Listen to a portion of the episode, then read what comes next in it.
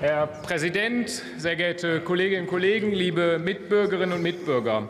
Ein altes chinesisches Sprichwort lautet, wenn der Wind des Wandels weht, bauen die einen Mauern und die anderen Windmühlen. Die Mitglieder der Ampel gehören, um es ganz klar zu sagen, zu den Menschen, die Windmühlen oder, um es etwas zeitgemäßer auszudrücken, Windräder bauen und den Ausbau erneuerbaren Energien massiv vorantreiben. Sie von der AfD gehören zu den Menschen, die lieber Mauern bauen und damit den Fortschritt in Richtung Klimaneutralität, Modernisierung und somit dem zukünftigen Wohlstand unseres Landes im Wege stehen. Die Nutzung der Kernenergie ist weder fortschrittlich noch sicher. Da ist auch der richtige Weg, dass Deutschland die letzten verbliebenen Atomkraftwerke abschaltet und einen neuen, nachhaltigen und bezahlbaren Weg der Energieerzeugung eingeschlagen hat. Im Gegensatz zur AfD gucken wir nach vorne und nicht nach hinten. Wir stehen Fortschritt und Innovation positiv gegenüber und halten ein Zurück in die Vergangenheit für den falschen Weg. Der Fokus muss weiterhin mit großem Tempo auf dem Ausbau erneuerbarer Energien bleiben. Denn diese versorgen uns nur nicht, nicht nur sicher mit Strom und Wärme, sondern leisten einen enorm wichtigen Beitrag für, den Klima, für das Klima und den Umweltschutz. Die Nutzung der Energie aus Sonne und Wind ist zudem deutlich wirtschaftlicher geworden als der Bau neuer fossiler Kraftwerke.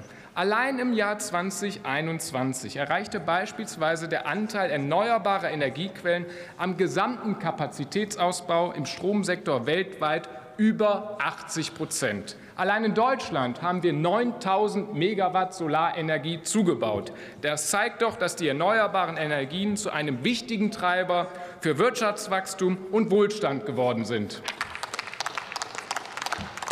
Dabei brauchen wir das neue Deutschlandtempo. Die Beschleunigung von Planungsverfahren ist eine der wichtigsten Stellschrauben, an denen wir weiter drehen werden, um den reibungslosen Ausbau der erneuerbaren Energien zu gewährleisten.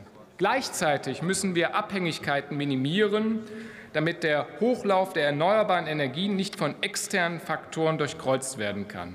Gerade bei der Photovoltaik und dem Aufbau eigener Produktionskapazitäten für Solarmodule liegen noch große Potenziale. Das enorme Nachfragewachstum bietet die Chance einer regionalen Ausweitung der Lieferketten in der Solarindustrie und damit die Schaffung einer erheblich größeren Resilienz gegenüber globalen Krisen und Konflikten. Allein aus ökonomischen Gründen sollten wir Produktionskapazitäten im Bereich der Schlüsseltechnologien wie der Produktion von Solarkomponenten zügig wieder in Europa und Deutschland ansiedeln, denn der Markt wird in den kommenden Jahren rasant wachsen. Und dass die Energiewende dezentral und erneuerbar, erneuerbar gelingen kann, zeigt meine Heimat, der Rheinkreis Neuss, mitten im Rheinischen Revier. Denn neben der konventionellen Energieerzeugung waren wir auch immer schon Vorreiter bei Innovationen sei es mit dem Windtestfeld in Griffenbruch oder den, äh, dem Flächen-PV, das wir schon in den 90er Jahren hatten, meinem Heimatdorf, oder jetzt eben mit dem Innova neuen Innovationspark für erneuerbare Energien in Jüchen.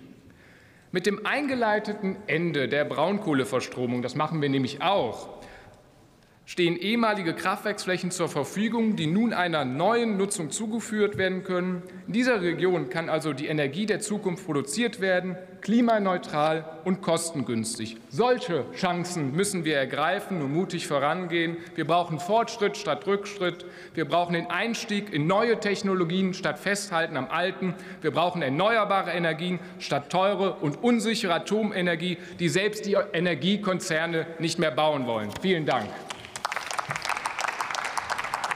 Vielen Dank, Herr Kollege Brinkert. Letzter Redner in der Debatte ist der Kollege Bernhard Herrmann, Bündnis 90 Die Grünen.